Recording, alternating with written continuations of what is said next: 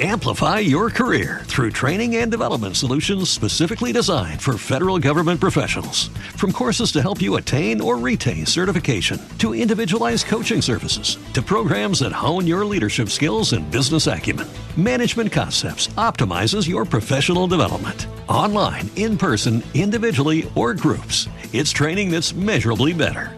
Learn more at managementconcepts.com. That's managementconcepts.com. Hola, esto es New Books Network en español.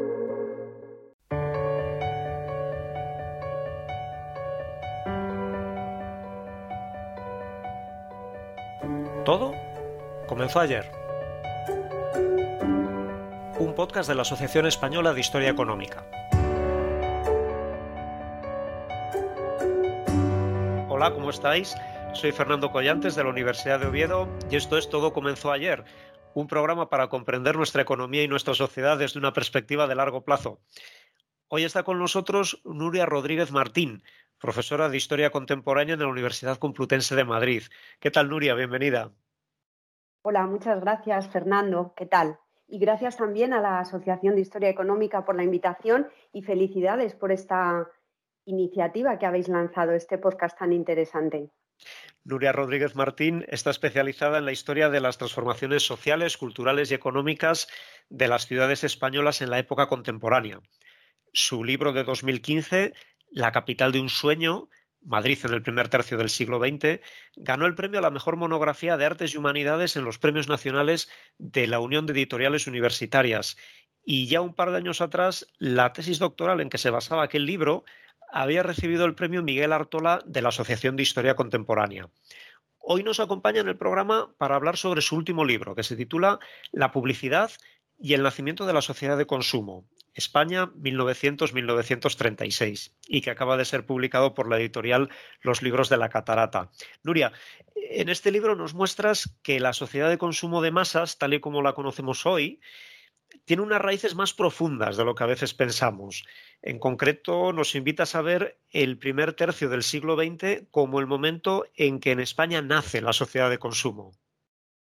Efectivamente, la sociedad de consumo, que no de consumo de masas, para lo que en España habría que esperar todavía unas décadas, hablaríamos ya de los años 60 del siglo XX, pero en el primer tercio del siglo XX, en los años que siguen a la finalización de la Primera Guerra Mundial, emerge la sociedad de consumo en el mundo occidental. Los años 20 fueron años de, crecimiento económico, de ampliación de las clases medias, muy particularmente en los Estados Unidos, donde bueno, es el primer país del mundo en desarrollar un mercado de masas a escala nacional. Era ya el país más industrializado del mundo, pero en los años 20 pues, va cobrando importancia la producción de artículos de consumo frente a la industria pesada capitalismo de, producción se reorientó en estos años hacia el capitalismo de consumo, ¿no? estimulado pues, la fabricación estandarizada, los nuevos procedimientos de, producción, el Fordismo, el Taylorismo, y en la emergencia de la sociedad de consumo,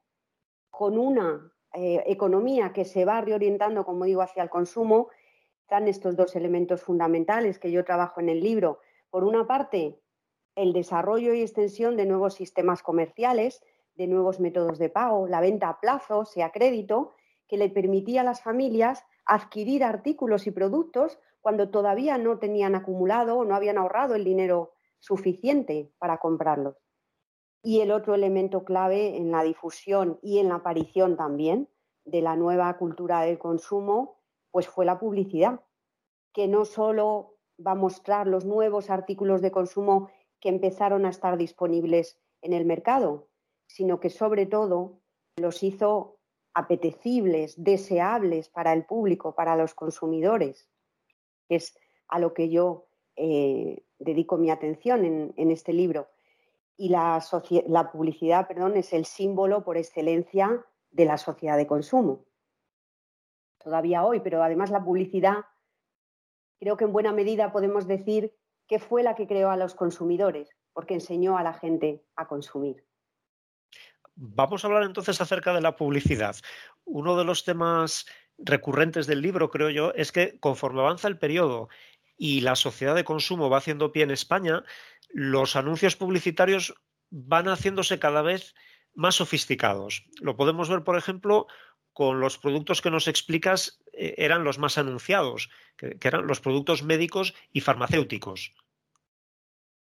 Así es, Fernando. Cada vez más sofisticados o en realidad podríamos decir verdaderamente modernos, porque anuncios publicitarios ya existían y habían sido, pues en el último tercio del siglo, del siglo XIX, eran ya masivamente utilizados. Los anuncios impresos, sobre todo, pues se publicaban en los diarios y revistas pero estos anuncios eran, pues en general, y a pesar de que habían incorporado algunas innovaciones, eran muy pobres en recursos y además tenían una estética pues muy poco atractiva, eran pues prácticamente anuncios por palabras y además vemos que en ese tipo de anuncios, en esa publicidad que podríamos decir tradicional o de tipo antiguo, pues faltaban elementos eh, fundamentales que distinguen la publicidad moderna, los eslóganes, por ejemplo, o el destacar las marcas. las marcas, el nombre de, los, de las, marcas comerciales no tienen una gran relevancia en los anuncios, lo cual es bastante eh, llamativo. Tampoco están los logotipos comerciales que identifican la publicidad moderna. Y esta transformación se nota sobre todo en los productos médico-farmacéuticos porque eran los que más se anunciaban en la prensa a finales del siglo XIX. Y vemos cómo experimentan una radical transformación en su estética, pero también en lo que se anuncia. Empiezan a aparecer y a publicitarse eh, los medicamentos industriales salidos de las grandes industrias farmacéuticas e internacionales, además Bayer, Serin. Las marcas y los logotipos empiezan ya a destacarse en las piezas publicitarias. Cafiaspirina, que era un Oberamón, que eran analgésicos muy publicitados. Ya no eran esas especialidades que se realizaban pues, en farmacias de las ciudades. Pero ante todo lo que hace la publicidad del periodo de entreguerras verdaderamente moderna es que empezó a apelar en sus mensajes y sus imágenes a las emociones del público, de los consumidores. En vez de vender un analgésico, un preparado farmacéutico, lo que se vendía ya publicitariamente hablando era alegría, bienestar, ocio. Esto es lo que hace la publicidad verdaderamente moderna y los productos médico-farmacéuticos empiezan eh, rápidamente a experimentar esta, esta transformación, como digo, publicitariamente hablando. Y hay un momento puntual eh, que me ha llamado especialmente la atención, eh, que es la llegada de la Coca-Cola a España en 1929. Nos explicas que viene acompañada de una campaña publicitaria muy activa para intentar convencer a los consumidores de que necesitaban algo que en el fondo aún no sabían ni siquiera muy bien qué era. Y sucedió con la Coca-Cola y con más productos que se lanzan entonces al mercado, como hablaba antes, por ejemplo, con la aplicación de los avances de la industria química, la fabricación de artículos de consumo, empiezan a lanzarse pues eh, productos que hasta entonces no se conocían, por ejemplo, las cremas para broncearse, para tomar el sol. Y en este sentido, como decía antes, la publicidad crea a los consumidores, les enseña los nuevos productos, cómo debe consumirlos, por qué debe comprar los productos que ni sabía la gente ni que existían ni que los necesitaran en, nuestra, en, su vida hasta entonces. Aparecen artículos totalmente nuevos, como por ejemplo los chicles. ¿Qué eran los chicles? La goma de mascar. Volviendo a la Coca-Cola. En 1929 lanza esa gran campaña de anuncios, porque además existe la creencia popular poco generalizada de que la Coca-Cola llega a España en los años 60. Y no es así, antes de la guerra civil estaba ya presente, se podía adquirir, eh, se podía tomar en, los bares, se podía comprar en las tiendas y publicitariamente hablando tenía una gran presencia en las revistas y en los periódicos españoles. Lanza una primera campaña de anuncios explicando qué es, porque es una bebida nueva, pero sobre todo insistiendo en que ya hay millones de personas en todo el mundo que la están bebiendo y que usted, si quiere estar a la moda, debe también empezar a tomarla y da incluso indicaciones para su consumo, dónde pedirla, dónde disfrutarla. Después de hacer ejercicio, tómela que ya verá que se va a quedar usted como nuevo, porque es muy refrescante. Es decir, están utilizando una técnica publicitaria muy moderna, el mecanismo de la emulación o la imitación, insistiendo en que la imitación de las conductas era algo deseable, que había que hacer. Y en los años 30, una vez han, lanzado la campaña, digamos, de presentación, empiezan a utilizar técnicas incluso más modernas. Y es que utilizan el testimonio y las imágenes de los nuevos ídolos de masas del momento. Empiezan a utilizar en los anuncios la imagen de gente como Zamora, el portero, el futbolista Zamora, el divino, se le conocía así, era el gran ídolo de España eh, a finales de los años 20 y en los años 30, o de Conchita Piquer, o de otras celebridades, Gaspar Rubio, bolseadores, etcétera, que prestan su imagen y su testimonio. Yo bebo Coca-Cola, es muy buena, tómela usted también. ¿Quién no iba a tomar la bebida que tomaba Ricardo Zamora? Si era un, era un auténtico dios en la España del momento. Y en este proceso de intentar ganarse al consumidor, ¿cómo de importante es el género? Eh, porque eh, nos muestras la, gran importancia que los publicitarios en el diseño de las campañas parecen conceder a las mujeres y, y ejerciendo en ocasiones una presión notable sobre ellas. Pues importantísimo, es un tema fundamental, una cuestión clave. Y no solo analizando los anuncios, como hago yo en el libro, también leyendo las obras sobre técnica publicitaria que se escribieron y se editaron en este periodo, porque en ella se ve que los publicitarios de la época tenían ya muy claro que la gente del consumo era femenino. Las mujeres tempranamente, cuando surge la publicidad moderna, son ya identificadas por los publicitarios, por los anunciantes y fabricantes como los principales agentes del consumo. Y yo creo que este es un dato muy importante que debería ayudarnos a los historiadores también a replantearnos el estudio de la contribución femenina al desarrollo económico en este periodo, sobre todo en España, donde, como sabemos, pues el número de trabajadoras asalariadas no solo era muy inferior al número de, hombres, sino que además también está, eh, se ha estudiado muy bien, está claramente infrarrepresentado en las estadísticas de la época.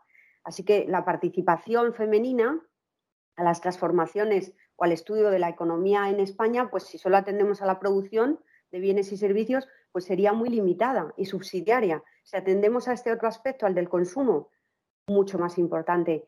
En 1934, antes de la Guerra Civil, el publicitario español más importante del momento, Pedro Pradgabalí, escribe un, libro, Publicidad Racional, en el que dice que la preponderancia de la mujer como compradora, sola o acompañada del hombre, es toda una evidencia. Y con este dato es como los publicitarios crean las piezas publicitarias, la publicidad del momento. Y bueno, por supuesto también eh, las mujeres, la imagen de las mujeres en los anuncios, que es omnipresente. Eh, pero no es solamente, digamos, un reclamo publicitario, el incluir en los anuncios de esta época, sobre todo a las mujeres jóvenes, modernas, con una estética eh, pues muy moderna y rompedora. Es también, son anuncios que están dirigidos también a las mujeres como compradoras el estereotipo de la mujer moderna para ligarlo a la modernidad a la hora de vender automóviles o cualquier producto en este periodo está claro, pero también porque los publicitarios que creaban esas piezas sabían y trabajaban sobre la base de que las mujeres influían decisivamente en la elección de compra. I don't know about you, but I'm very busy and I don't have a lot of time to cook. That's why I subscribe to Factor. Eating better is easy with Factor's delicious, ready to eat meals. Every fresh, never frozen meal is chef crafted, dietitian approved, and ready to go in just two minutes. You'll have over 35 different options to choose from every week, including Calorie Smart, Protein Plus, and Keto. These are two minute meals. Factor meals are ready to eat and heat, so there's no prepping, cooking, or cleanup needed. They're flexible for your schedule. Get as much or as little as you need by choosing your meals every week. Factor is the perfect solution if you're looking for fast, premium options with no cooking required. Sign up and save. We've done the math, and this is important. Factor is less expensive than takeout, and every meal is dietitian approved to be nutritious and delicious. Head to factormeals.com slash NBN50 and use code NBN50 to get 50% off. That's code NBN50 at factormeals.com slash NBN50 to get 50% off. Claro, porque en algunos casos incluso nos muestras que como se trata de, de las mujeres en tanto en cuanto madres que buscan productos para sus hijos, a veces incluso la publicidad parece que, que les crea problemas de, las que, de, de los que no eran conscientes. Sí, porque también es una publicidad que, como digo, empieza a utilizar las emociones con el objetivo de, eh, bueno, de fomentar la venta, de animar a, consumir. Y lo que hace la publicidad es, como hoy día, crear problemas para a continuación ofrecerte una solución, es decir, estimular sentimientos o emociones negativas, pues el miedo a que tu hijo se enferme o que no esté bien alimentado, pero a continuación ofrecerte un producto con el que no vas a tener, con el que solucionas ese problema. Y se utilizaba mucho en este caso, pues la publicidad, por ejemplo, testimonial. A veces eran autoridades médicas que pues emitían eh, mensajes favorables sobre un producto, sobre una harina lacteada o algún otro elemento o algún otro producto o algún alimento infantil, o también de otras madres anónimas que se erigían pues como voces eh, anónimas, pero reconfortantes y con un tono cercano, pues le decían, bueno, pues mi experiencia ha sido que he criado a mi niño tomando con este producto, le he dado este jarabe cuando estaba malito y aquí le tengo robusto, feliz. Para terminar, Nuria, eh, tu investigación se detiene en 1936 y en general nos presenta estas tendencias eh, como tendencias modernizadoras, no sin su eh, sin una doble cara en algún momento, pero bueno, en general como unas tendencias bastante modernizadoras. Y, mi pregunta sería, ¿hasta qué punto intuyes que la guerra civil, la posguerra, cortan estas tendencias en el mundo de la publicidad y la propia sociedad de consumo? A mi modo de ver, las cortaron radicalmente. Y no tanto la guerra civil, los tres años de conflicto, sino lo que siguió a la guerra civil, los años 40, la posguerra, es muy expresivo que la sociedad española todavía se refiere a ese periodo como los años del hambre. Los años del hambre. Y lo que sucede también, eh, a mi modo de ver, es que se proyecta esa imagen de esa sociedad atrasada, eh, sumida en la miseria, en la pobreza, con el racionamiento de los años 40, esa imagen se proyecta hacia atrás y llega al periodo que yo analizo, como si no hubiera pasado nada de las, ninguna de las transformaciones que suceden en la España de los años 20 y de los años 30.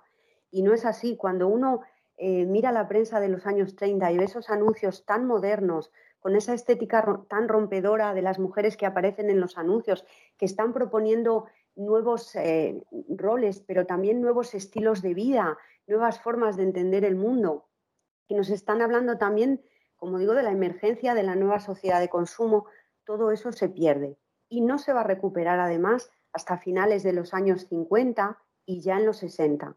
Así que es una ruptura además muy dramática porque no es solo el parón de los tres años de la guerra civil, es que son dos décadas más que van a afectar, por supuesto, a la economía y eso se refleja en la publicidad, que tuvo que empezar a ser moderna de nuevo, casi empezó de nuevo de cero. Nuria Rodríguez Martín, profesora de Historia Contemporánea y autora del libro La publicidad y el nacimiento de la sociedad de consumo, España 1900-1936, publicado por la editorial Libros de la Catarata. Muchas gracias por acompañarnos en el programa de hoy. Muchísimas gracias, Fernando. Nosotros volvemos en 15 días. Nuestro invitado entonces será Juan Hernández Andreu, con quien hablaremos sobre lo que la historia nos enseña acerca de las crisis económicas, porque también en lo que a las crisis se refiere, todo comenzó ayer.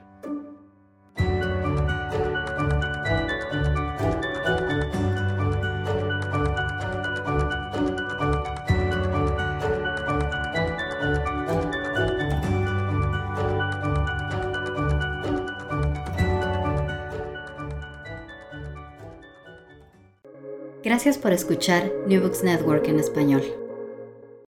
Amplify your career through training and development solutions specifically designed for federal government professionals. From courses to help you attain or retain certification, to individualized coaching services, to programs that hone your leadership skills and business acumen, Management Concepts optimizes your professional development. Online, in person, individually, or groups, it's training that's measurably better. Learn more at managementconcepts.com. That's managementconcepts.com.